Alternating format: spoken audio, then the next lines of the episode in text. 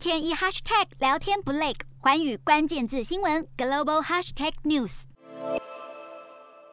全球半导体风向球，护国神山发威了。法说会上公布二零二一年第四季财报，交出满分成绩单，大赚超过四千三百亿新台币，季增百分之五点八，年增百分之二十四点一，每股盈余来到六点四亿元，创下单季新高纪录。但最新数据显示，想采购晶片得等上半年。身为全球晶圆龙头，台积电如何缓解晶片荒？总裁魏哲家示警，晶圆代工产能不足，这样的情况会延续一整年，因此积极扩厂势在必行。先前台积电规划要在三年内投资一千亿美元，随着高雄日本熊本十二寸晶圆厂准备动工，今年的资本支出也上修至四百亿美元到四百四十亿美元之间，将对半导体设备产生拉货动能。台积电三纳米制程一切准备就绪，将在下半年量产。不过之前英特尔 CEO 基辛格为了三纳米订单专程。访台，双方竞合关系再度浮上台面，但台积电不评论单一客户，只说会持续满足厂商需求。